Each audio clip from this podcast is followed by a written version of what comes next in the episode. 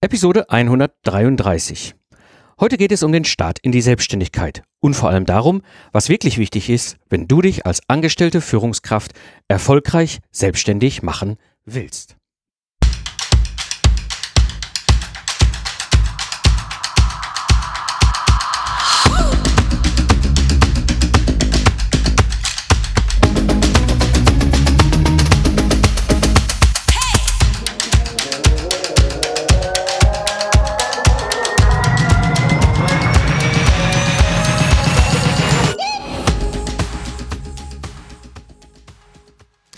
Hallo und herzlich willkommen beim Digital Game Changer, der Podcast für Freiberufler und Selbstständige, denen unabhängiges Arbeiten sehr wichtig ist.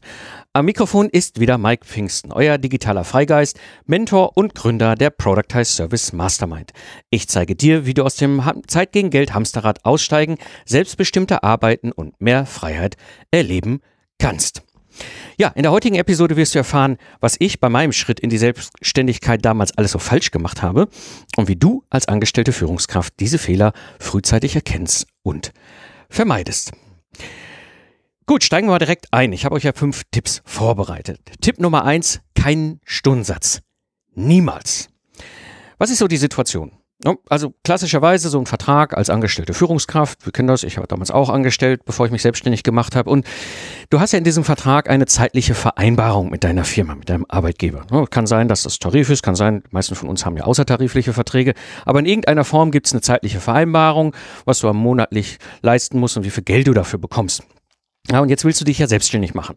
Und dazu kommt auch die Erfahrung, die du vermutlich sehr häufig gemacht haben wirst als Führungskraft. Du hast ja auch externe Berater oder Unterstützung auf Stundensatzbasis Basis engagiert. Also das ist etwas, was du kennst und so äh, hast du die Situation, dass du denkst, ja, warum eigentlich nicht? Das ist so das, das Modell, was ich ja auch selber lebe und erlebt habe. Ja, und auch meine Kunden kennen ja dieses Modell ebenfalls. Ne? Also wenn ich dann selbstständig bin und auf irgendwie einen Kunden, Firma zugehe, die irgendwo Mittelstand, Konzern oder was auch immer, ja, die kennen ja auch eben halt ich als Experte, Expertin, als Berater. Ich komme da rein, und äh, ja, die können dieses Stundensatzmodell eben auch. Was ist jetzt eigentlich der kurzfristige Denkfehler dabei? Also, es klingt wahnsinnig einfach. Ne? Wir kennen das ja, wir, unsere Kunden kennen das ja, das ist alles ganz schön. Aber der nächste kurzfristige Denkfehler ist natürlich mit dabei, wenn ich, wenn die Kunden das kennen und ich das kenne, dann komme ich ja auch schnell zum Auftrag. Ne? Das ist ja einfach so, dann reden wir darüber, was ist das Problem, was du gelöst haben willst, lieber Kunde. Und vor allem, wenn du das Problem äh, lösen willst, hier ist das Angebot und dann habe ich eben halt meinen Stundensatz da drin und ja, komme ich ja schnell zu dem Auftrag, den ich haben will. Und genauso bin ich 2005 auch als Troubleshooter im Projektmanagement gestartet. Ich habe damals gekündigt, habe gesagt, hier, ich rette eure Projekte und hatte direkt auch vom Start weg den ersten Kunden und direkt auch äh, Stunden auf Stundenbasis mit Stundensatz und so weiter und so weiter. Ging sehr schnell, war sehr einfach. Was ist eigentlich das langfristige Problem daran? Also, Zeit gegen Geld ist eins der tödlichsten Geschäftsmodelle, die du einsteigen kannst. Ich habe den Fehler gemacht und ich sehe den auch immer wieder bei anderen. Du wirst nämlich nicht für deine Expertise bezahlt, sondern du wirst für deine Verfügbarkeit bezahlt. Ja, und das heißt, im Zweifel schießt du dir sogar ins eigene Knie, weil wenn du gut bist in dem, was du tust, bist du schneller als der Durchschnitt. Das bedeutet, dass du ja weniger Stunden abrechnen kannst. Ja, das, das, das führt einfach dazu, du kommst in ein Hamsterrad und am Ende des Tages ist etwas, was auch dann auch sehr lange ein Mindset war, was meine Frau dann auch geprägt hat über die Jahre. Äh, ist der Mike weg, haben wir Geld auf dem Konto, ist der Mike da, haben wir kein Geld auf dem Konto. Ja, das ist wirklich ein extremes Problem und aus diesem Hamsterrad irgendwann mal wieder auszusteigen, kann verflucht schwierig sein. Also steig besser nicht ein. Was kannst du am besten vom Start weg besser machen? Meine Empfehlung ist, mach eine Dienstleistung, ja, Oftmals kannst du zu einem Thema als Experte oder Expertin klar was sagen und auch helfen und ein Problem lösen, aber mach das von vornherein in Form eines Productized Service. Da rede ich ja öfter hier im Podcast drüber, also eine sogenannte standardisierte Dienstleistung. Das bedeutet, du bietest eine Problemlösung als Paket mit einem Festpreis an. Und so kommst du gar nicht erst in diese Zeit gegen Geldfalle. Ja? Nebenbei, und das ergibt sich automatisch, kannst du viel mehr von zu Hause aus arbeiten. Und ganz ehrlich, wenn ich 2005 das gewusst hätte, dann wären mir die ersten fünf Jahre meiner Selbstständigkeit nicht so holprig gewesen, wie sie waren. Kommen wir zum Tipp Nummer zwei. Von Anfang an mit Profit First arbeiten. Was ist so die Situation, wenn du in die Selbstständigkeit einsteigst? Also, du stellst so die ersten Rechnungen und dann kommt irgendwann das Geld aufs Konto und du denkst, wow, super. Ja, das ist doch toll. Ja.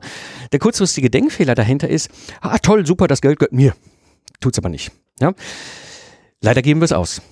Tun wir gerne. Gerade in dem Kontext, wie wir es früher gewohnt waren, Geld kommt aufs Konto, also ist das das Geld, was ich bekomme, habe ich ja von meinem Arbeitgeber Geld bekommen, ja, und dann kann ich das Geld ja wieder ausgeben. Aber in der Selbstständigkeit funktioniert das so nicht.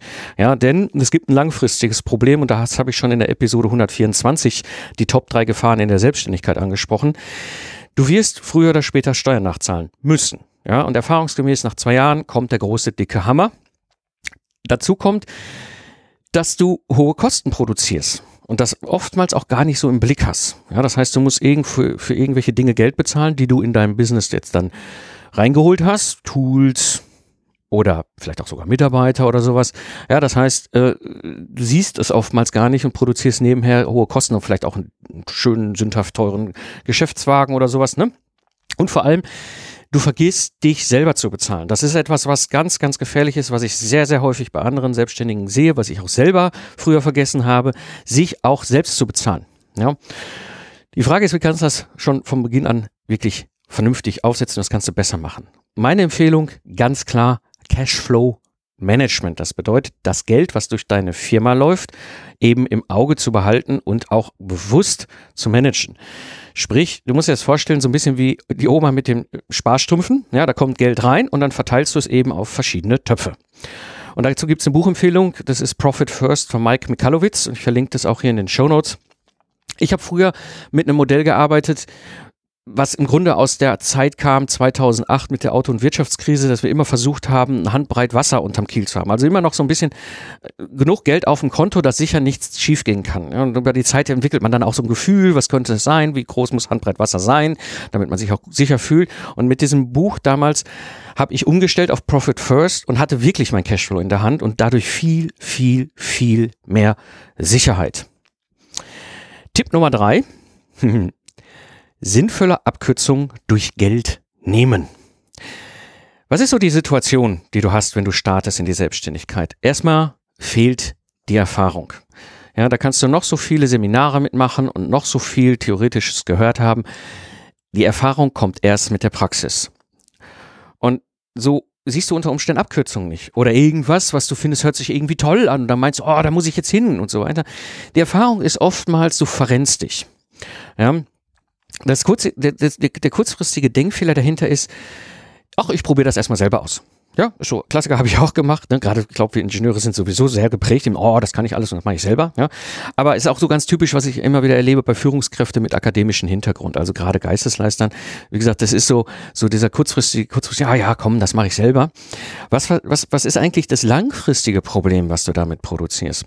Langfristig verlierst du Lebenszeit, weil du alles Mögliche ausprobierst und unter Umständen manövrierst du dich auch in finanzielle Schwierigkeiten, weil du einfach Energie in etwas steckst, was sich nicht trägt oder was nicht hilft oder wo du einfach viel zu lange gebraucht hast, um überhaupt mal auf ein Level zu kommen und es anzuwenden und wo du eine Abkürzung einfach nehmen könntest, indem du einfach Geld in die Hand nimmst und das Thema frühzeitig eben löst, indem du dir Expertenwissen holst.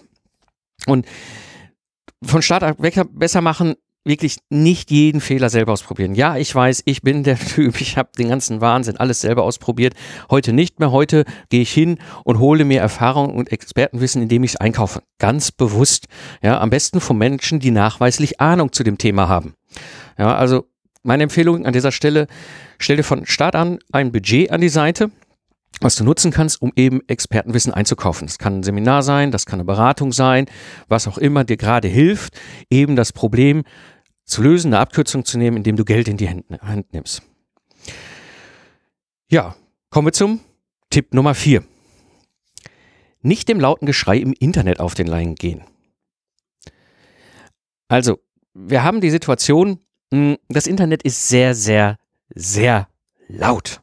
Ja, und alle schreien immer ja, du musst dies machen und du musst das holen und jenes ist der neueste heiße Scheiß und das musst und auch noch und Insta und Pinterest und TikTok und was nicht alles. Der kurzfristige Denkfehler ist, das hört sich alles super toll an. Ja, hört sich ja toll an, oh, alle machen jetzt irgendwie das und alle machen das und übermorgen machen alle das und dann rennst du da einfach hinterher, weil es laut ist. Ja, weil die Lauten auch im Internet immer sehr laut ist. Das langfristige Problem ist eigentlich oftmals sind es gute Verkäufer, die da so laut sind im Internet. Und wenn du genau hinguckst, ist das so wie in Hollywood. So, vorne sieht alles teuer aus und dann guckst du so hinter die Fassade und dann ist das nur eine Bretterwand. Ja? Das heißt, du gibst dann im Zweifel sogar Geld für sinnlose Dinge aus und rennst einfach auch nur hinter diesem ganzen neuen Scheiß her. Ja, das führt zwangsweise dazu, dass du von dem eigentlichen Pfad des Erfolgs abkommst. Hm. Was ich dir sehr empfehlen kann vom Start an, wie du es besser machen kannst, lass dich nicht hetzen. Ja? Laut zu schreien ist kein Qualitätsmerkmal. Mach dir erstmal klar, wo du bist. Ja, wo du hin willst. Das ist viel, viel wichtiger. Wo stehst du gerade eigentlich? Und was ist das Langfristige, wo du eigentlich den nächsten Schritt hin machen willst? Und dann kannst du viel besser entscheiden, was dir wirklich hilft. Egal wie lauter jetzt jemand vor dir schreit und sagt, jetzt kaufe jetzt und nur noch, nur noch bis morgen und dann kannst du 50 Prozent und die 17.000 Upsells. Das, dieses mit dem Klarmachen, wo die Reise hingehen soll, ist sehr hilfreich, um da viel besser entscheiden zu können. Und vor allem ganz wichtig, meine Empfehlung, schau dir die Menschen dahinter an. Ja, schau dir die Menschen hinter diesem Angebot an. Sind das einfach nur gute Verkäufer? Oder sind das wirklich Leute, ja, die, die, die das tun, was sie da auch quasi predigen. Ja, das heißt, schau erstmal, ob es eine Bretterwand ist oder wie die Amerikaner so schön sagen, eat your own dog food oder langjährigen Leistungsnachweis, Erfolgsbilanz, Track Record, wie du es auch immer nennen willst. Schau, ob die Menschen, die zu dem Themenfeld dir was sagen, was helfen, was empfehlen, was anbieten, auch selber das gemacht haben, selber in ihrem eigenen Geschäft anwenden. Ja, und geh nicht irgendwelchen Beispielen auf den Leim. Ja, keine Ahnung, du hast da jetzt irgendwie jemand, er sagt, äh, wir sind super gut in E-Mail, Funnel bauen oder in, in, in, in Insta-Stories oder was auch immer und dann guckst du mal genauer hin und dann siehst du, ja, sie haben selber im eigenen Geschäft keine E-Mail-Funnel oder haben im eigenen Geschäft gar keine Insta-Stories oder was auch immer gerade da vor dir steht.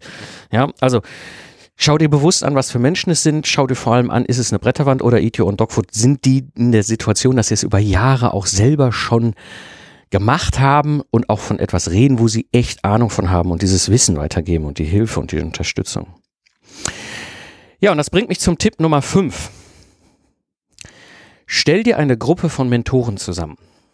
Erstmal, was ist so die Situation? Du hast dich jetzt selbstständig gemacht und dann kann ich dir aus eigener Erfahrung sagen, du bist alleine. Du fühlst dich fürchterlich alleine. Ja, und vor allem du merkst plötzlich von einem Tag auf den anderen, dein Umfeld versteht dich nicht mehr. Deine Freunde, die meistens auch alle angestellt sind, verstehen dich nicht mehr und auch deine Probleme, die du hast deine Familie unter Umständen, da bist du der Einzige. Ich habe die Erfahrung gemacht, ich bin der einzige Selbstständige im Kontext meiner eigenen Familie und auch der Familie meiner Frau. Ja, ich habe sogar in meinem Kontext angestellte Beamten, ja, die verstehen mich noch viel weniger. Ja, die verstehen nicht die Probleme, die verstehen nicht die Sorgen, die verstehen auch nicht die Fragen, die du hast, sondern die, du kriegst manchmal auch seltsame Rückmeldungen und das ist etwas, was sehr gefährlich sein kann. Ja, und dazu kommen dann vielleicht auch noch so windige Online-Berater. Ja, gerade im Online ist es immer sehr schnell, eine Bretterwand zu bauen, habe ich eben drüber geredet, die dann irgendwas dir raten.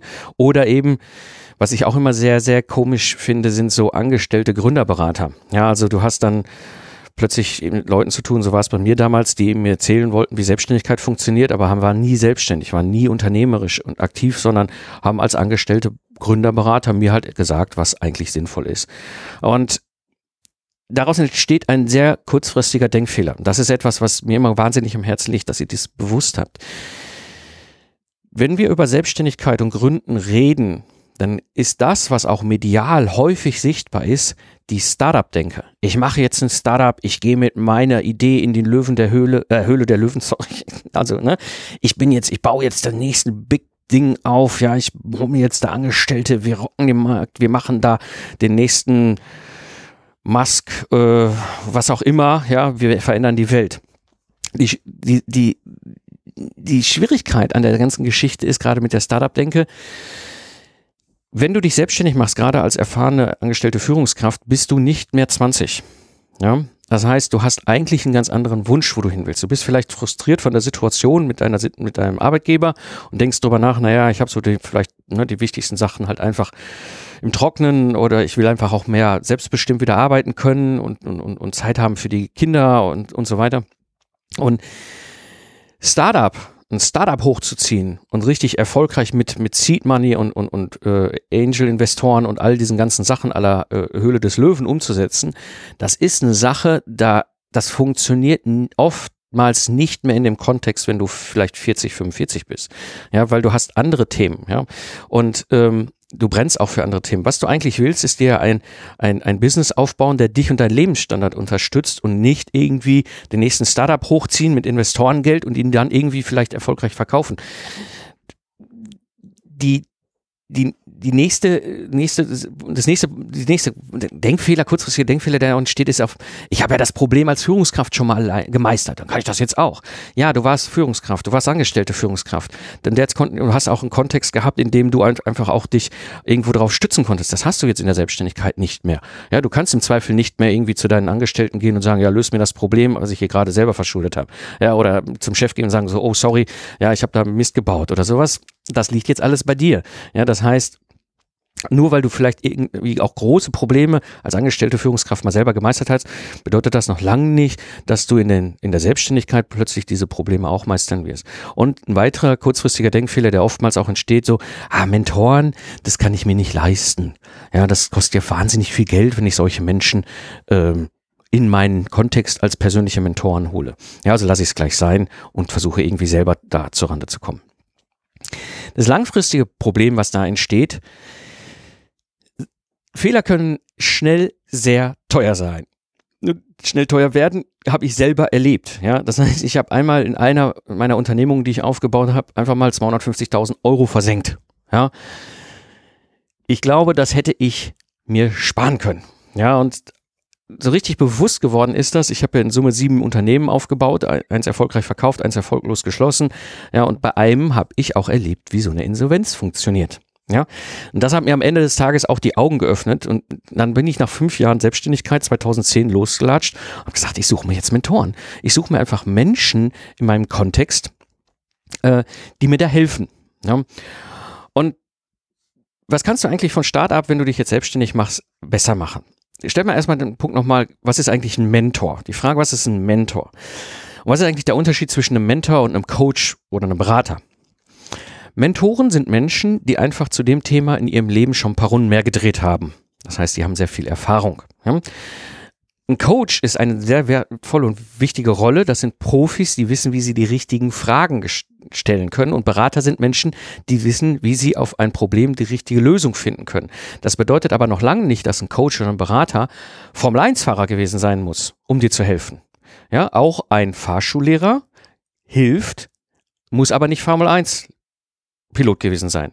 Ein Mentor, wenn man es mal so vergleicht, ist früher mal Formel 1 Pilot gewesen und kann dir jetzt helfen, als Nachwuchs quasi dieses Wissen zu nutzen und dir genau zu helfen, zu sagen, okay, so musst du in die Kurve rein, in dem Gang, in der Geschwindigkeit, Motordrehzahl, um erfolgreich und schnell da durchzukommen. Ja, das ist eine ganz andere Unterstützung. Alle verschiedenen Rollen sind wichtig. Mentor, Coach, Berater, alle, alle Leute können dir in den verschiedenen Kontexten helfen. Aber die Rolle eines Mentors ist doch nochmal anders als die eines Coach oder eines Beraters. Das heißt, Mentoren helfen und führen durch ihre eigene Erfahrung. Jetzt gibt es verschiedene Arten von Mentoren. Ja, und auch das ist etwas, was wichtig ist, sich bewusst zu machen. Es gibt Mentoren, die dir fachlich helfen können. Ja, die einfach, ne, ich bin Formel 1 Pilot gewesen und kann dir genau sagen, wie ich so einen Formel 1 Wagen steuern kann. Das sind fachliche Mentoren. Ja, die sind wirklich super, super nützlich, super, super hilfreich, wenn du ein konkretes Problem lösen willst. Es gibt aber noch eine andere Art von Mentoren. Und zwar Mentoren Menschen, die den Lebensentwurf leben, den du haben willst, wo du hin willst eigentlich. Ich nehme mal ein paar Beispiele, den Unterschied zwischen den beiden Arten von Mentoren. Ja? Einmal ich nehme jetzt eine Person raus, in dir Kräuter, und das ist wirklich ohne Wertung, das ist auch nur meine persönliche und subjektive Sicht. Dirk Kräuter ist ein super Typ, ja, aber er wäre für mich vielleicht, wenn überhaupt, ein fachlicher Mentor, weil er ist Vertriebsexperte und vielleicht kann er mir auch da an einer anderen Stelle helfen, was meine Vertriebskompetenz angeht, mich da nochmal auf ein anderes Level zu begeben. Ja. Aber er ist definitiv für mich kein Mentor für meinen Lebensentwurf. Wer den Dirk Kräuter kennt oder schon mal von ihm gehört hat und wie er sein Online-Business dann aufgebaut hat und wo er heute lebt und wie, was für ein Lifestyle er hat, das ist ein Lifestyle, der ist super. Ich will den gar nicht in Frage stellen. Der ist top. Ist aber nicht der, den ich anstrebe. Ich strebe was ganz anderes an. Ja, und dies, dies, dies, musst du bewusst machen, wenn du dir einen, einen Mentor suchst, der den Lebensentwurf lebt. Ja, der, das ist einer der powervollsten, der mächtigsten Mentoren, die du holen kannst. Mentoren, die selber den Lebensentwurf leben, wo du eigentlich hin willst. Ja, ich mache ein paar andere Beispiele. Mentoren, die ich in meinem Kontext habe. Ja, zum Beispiel den Jeff Walker. Jeff Walker ist, ist Online-Unternehmer seit 25 Jahren, Spezialist im Bereich Launches, also Vertriebsprozesse, Konzepte. Und er ist für mich definitiv ein fachlicher Mentor. Allein schon, weil er über 25 Jahre erfolgreichen Online-Business hochgezogen hat und wirklich lange, lange, lange, lange Zeit auch als Solo-Show. Ja, und das aus einem, aus, aus einem Kontext, der sehr ähnlich war, wie ich ihn früher hatte. Und gleichzeitig ist er auch ein, ein, ein Lifestyle, also ein Lebensentwurfsmentor, ja, also was sein Mindset angeht, was das Ganze angeht mit ne, wie ist der Business für meinen Lifestyle auch das, was mich da unterstützt, auch mit der Familie, der hat ja Kinder, wie er jetzt mittlerweile auch die Kinder in sein Geschäft reinholt und so weiter. Das ist definitiv beides. Fachlicher Mentor und ein Lifestyle-Mentor. Anderes Beispiel, einer meiner Mentoren, Phil Town. Ja, Phil Town ist sehr erfolgreicher Value-Investor und gibt dieses Wissen mittlerweile seit sehr, sehr langer Zeit auch zusammen mit seiner Tochter mittlerweile weiter, wie investieren funktioniert. Das heißt, er ist für mich definitiv ein fachlicher Mentor, was Geldanlegen angeht und was Investieren angeht. Aber er ist auch ein Lifestyle-Mentor. Das heißt, er lebt einen Lebensstil, den ich auch anstrebe. Ja, das heißt sowohl was das Mindset angeht, aber auch was das Thema Familie angeht. Ja, und so könnte ich die Liste jetzt noch immer weiter verlängern. Wichtig ist mir einfach, dass du bewusst wird, es gibt diese fachlichen Mentoren, die mir konkret bei einem fachlichen Thema auch helfen können. Und es gibt Mentoren, die einen Lebensentwurf leben, wo du auch hin willst. Und diese Mentoren sind extrem wertvoll. Ja, vor allem, ich empfehle dir an der Stelle eben diese Mentoren zu suchen, die den Lebensentwurf leben, wo du hin willst, weil sie dir oftmals in beiden Bereichen helfen kann. Sowohl fachlich, ja, und aber auch was den Lifestyle angeht und das Mindset und das ganze Thema Familie zum Beispiel, wenn du, wenn das Thema Familie dir sehr wichtig ist, gerade als Unternehmer, Unternehmerin, ja, dann können sie, und wenn sie beiden helfen können, ist das natürlich super, ja. Wenn du jetzt überlegst, ah ja, Mentoren, schönes Ding, ja, mh, hm, was ist so bei der Auswahl eigentlich wichtig? Ne, also das erste, das hatte ich ja jetzt schon mehrmals auch betont, ja, lebt dein Mentor den Lebensentwurf, den du selber anstrebst, den du selber erreichen willst. Ja, und das bedeutet für mich jetzt nicht nur Geld oder Business. Das bedeutet für mich auch sehr stark, lebt dieser Mentor auch im privaten Kontext einen Lifestyle, den ich mir wünsche.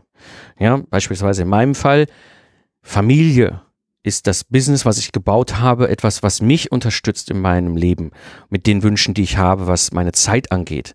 Ja, oder ist das einfach ein Business, was das nicht unterstützt? Ja, also beispielsweise bei mir die ganz klare Entscheidung, ich will kein Business mehr aufbauen, wo ich Angestellte habe. Ich habe mehrere Ingenieurbüros aufgebaut mit Angestellten. War eine tolle Zeit. Ich habe in der Zeit gelernt, das ist nicht mein Ding, obwohl ich früher große Projekte als Troubleshooter, als Führung, externe Führungskraft mit vielen Mitarbeitern gerettet habe, war das, wenn ich eigene Angestellte habe, immer so ein, so, so ein Fehler, dass ich reingefallen bin in so eine Vaterrolle.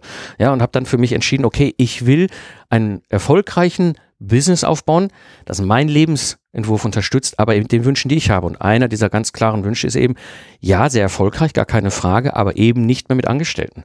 Ja, also dieses, wie, wie ist der Business gebaut? Wie viel Geld natürlich, aber vor allem ist das ein, ein, ein, ein ist das private, also ne, Familie, Hobbys, Interessen, ja, die, die Dinge, die dir wirklich wichtig sind im Leben und unterstützt dieses, den Lifestyle, den dieser Mentor für dich darstellt, auch dein, den Lifestyle, den du anstrebst. Ein weiterer Punkt, der bei der Auswahl aus meiner Sicht extrem wichtig ist, haben Sie langjährige Erfahrung.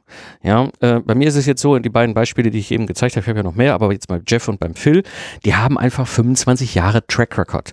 Ja, das heißt, der, der, der, der Jeff ist seit über 25 Jahren äh, im Online-Business unterwegs und hat da was wirklich, wirklich Solides aufgebaut, wo ich sehr, sehr viel lernen kann nicht nur was das rein handwerkliche Business angeht, sondern auch Mindset und so weiter. Auf der anderen Seite zum Beispiel ja eben halt der Film mit, äh, als, als Value Investor, wie er angefangen hat als quasi Anführungsstrichen obdachloser Canyon Guide, ja, vor 25 Jahren und jetzt millionenschwerer, sehr, sehr erfolgreicher Investor ist.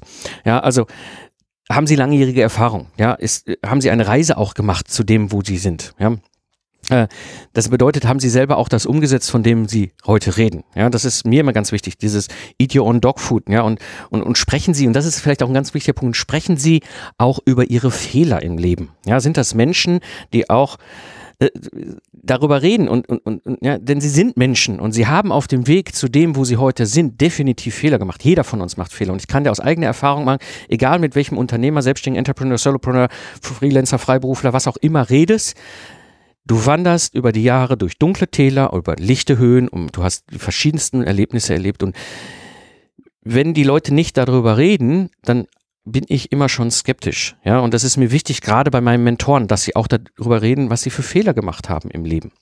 Ja, denn sie kennen die Stolperfallen und sie kennen die Fettnäpfchen auf dem Weg dahin, wo sie heute sind, wo ich ja auch hin will. Ja, und dadurch sind sie für mich viel, viel authentischer, wenn sie auch über ihre Fehler reden. Gut, jetzt ist natürlich die Frage, wie kann ich so einen Mentor unterstützen? Das eine ist natürlich klar persönlich, das ist etwas, was das der Idealfall ist. Ja, das heißt, der Mentor kann dich führen, kann dir Rat geben, er kann dich an die Hand nehmen, er kann auf, kann dafür sorgen, dass du vielleicht nicht an irgendeiner Stelle falsch abbiegst und aus Versehen mal so für ein paar Monate in die falsche Richtung läufst und hinter feststellst, oh Mist, ja, das ver, ver, vergebene Liebesmühe, versenkte Zeit, versenktes Geld. Ja, das ist definitiv etwas, aber er kann dir aber auch, äh, äh, du kannst ihn auch, ist, er kann mit seinem Netzwerk natürlich auch helfen. Ja, erstmals entstehen, das kenne ich selber, ich arbeite ja auch als Mentor. Eben halt, er hat, Mentoren haben alle Netzwerke, sehr erfolgreiche Netzwerke und so kann er auch empfehlen. Ja, oder sie, kann, kann auch, ja, mehr oder sie, Mentor, Mentorin ist egal. Mir geht es einfach um, um die Rolle ähm, eben dieses Netzwerk dir zur Verfügung stellt. Und es ist, du, du kannst dich mit ihm auch virtuell treffen. Du müsst dich nicht mit deinem Mentor die ganze Zeit immer persönlich treffen. Ich habe selber auch Mentoring, wo ich mich virtuell mit meinen Mentees treffe. Persönlich auch super, beides geht. Ja. Jetzt ist es aber so, es gibt definitiv Menschen, die, die du gerne als Mentor dir wünscht, ja. Aber was ist, wenn dein Mentor nicht für dich erreichbar ist? Und auch ich habe Mentoren, die für mich nicht persönlich erreichbar sind. Und da gibt es ein, ein, Konzept, das nennt sich Modeling. Ja, das heißt, das sind gedankliche Mentoren. Das ist ein psychologisches Prinzip. Du modellierst dir quasi diesen Mentor aus der Person, die du dir wünschst. Ja, das heißt, du kannst jetzt eben dieses, diesen gedanklichen Mentor fragen, bei Entscheidungen vor allem fragen, wie er sich verhalten würde, wie sie sich verhalten würde. Ja, und wie sie sich in der Situation auch vielleicht verhalten hätte. Mal ein konkretes Beispiel. Ja? Charlie Munger ist einer meiner gedanklichen Mentoren. Wenn du den Namen noch nicht gehört hast, Charlie Munger ist der Partner von Warren Buffett. Ich glaube, den Namen hast du wahrscheinlich gehört. Ja, er ist nicht so bekannt wie Warren, aber ist eben ein super tiefgründiger Denker. Und ich finde ihn fast noch spannender als Warren selber. Und ich könnte ihm stundenlang zuhören, wenn er spricht. Ja, aber eins ist klar, Charlie Munger werde ich nie als persönlichen Mentor bekommen können. Das ist einfach schlicht unmöglich. Ja, aber wenn ich Investmententscheidungen zum Beispiel treffe, frage ich mich, was würde Charlie machen und was würde er sagen? Ja, und das hilft mir sehr stark, wenn ich hingehe und sage, ich baue mir auch gedankliche Mentoren zusammen. Menschen, die genau da sind, wo ich hin will, ja, wo ich aber genau weiß, die kann ich niemals in meinem Leben als Mentor erreichen, als persönlicher Mentor auch für mich in mein Leben holen. Und so hole ich sie als gedanklicher Mentor in mein Leben. Ein paar ganz wichtige Tipps dazu. Ja. Bitte, bitte, bitte, bitte nicht stalken. Ja. Ich respektiere meine gedanklichen Mentoren als Menschen. Ja. Das heißt, sie helfen mir bei den Entscheidungen. Aber ich renne jetzt nicht wie so ein 14-jähriger Fanboy hinter ihnen her und gehe ihnen auf den Sack. Ja. Das ist einfach eine Gruppe von, von, von gedanklichen Mentoren, ist sowieso eine Art gedanklicher Aufsichtsrat, die ich fragen kann, wenn ich mich in ihre Rolle versetze. Und das ist genau das, wo sie am meisten helfen können. Ja. Also, mein meine Empfehlung, was das Thema Mentoren angeht, stell dir einfach eine Gruppe von Mentoren zusammen. Natürlich mit persönlichen Mentoren ist ideal. Ja, du kannst Menschen fragen, ob sie dich unterstützen, ob sie dich als Mentoren begleiten auf deiner Reise, weil sie selber diese Reise auch gemacht haben. Aber du kannst natürlich auch diese Gedanken, diese Gruppe gedanklicher Mentoren zusammenstellen. Und ich selbst habe die ersten fünf Jahre meiner Selbstständigkeit damals total vertändelt, weil ich das nicht gemacht habe. Ich hatte mir weder Mentor, persönliche Mentoren geholt, noch gedankliche Mentoren. Ich bin damals einfach ins kalte Wasser gesprungen 2005 und habe so alles Mögliche erlebt in den ersten fünf Jahren und danach ist mir das erst bewusst geworden. Ja, und ich, wenn ich heute nochmal zurückgehen würde und neu starten würde mit der, mit der Erfahrung, die ich heute habe, in dem Kontext von 2005, ich würde vom Start weg mir Mentoren suchen. Ja, und auch wenn es Geld kostet, einen persönlichen Mentor zu haben, ganz ehrlich, das hätte mir wahrscheinlich eine Menge, Menge teurer Fehler in den ersten Jahren meiner Selbstständigkeit gespart. Ja, zusammenfassend für die heutige Episode. Tipp Nummer eins: keinen Stundensatz niemals. Tipp Nummer zwei: von Anfang an mit Profit First arbeiten. Tipp Nummer drei: sinnvolle Abkürzungen durch Geld nehmen. Tipp Nummer vier: nicht dem lauten Geschrei im Internet auf den Leim gehen. Und Tipp Nummer fünf: stelle dir eine Gruppe von Mentoren zusammen. Wenn dir der Podcast gefallen hat, dann würde es mich natürlich freuen, wenn du die Episode hier weiterempfiehlst. Und sicher kennst du Menschen in deinem Netzwerk, für die der Podcast ebenfalls eine wertvolle Hilfe ist. Das war die heutige Episode. Ich bin Mike Pfingsten und ich danke dir fürs Zuhören. Lach viel und hab viel Spaß, was auch immer du gerade machst. Und so sage ich Tschüss und bis zum nächsten Mal, wenn ich als Mentor zurück bin im Pilotensitz, damit sich dein Wunsch nach Freiheit und Selbstbestimmtheit erfüllt.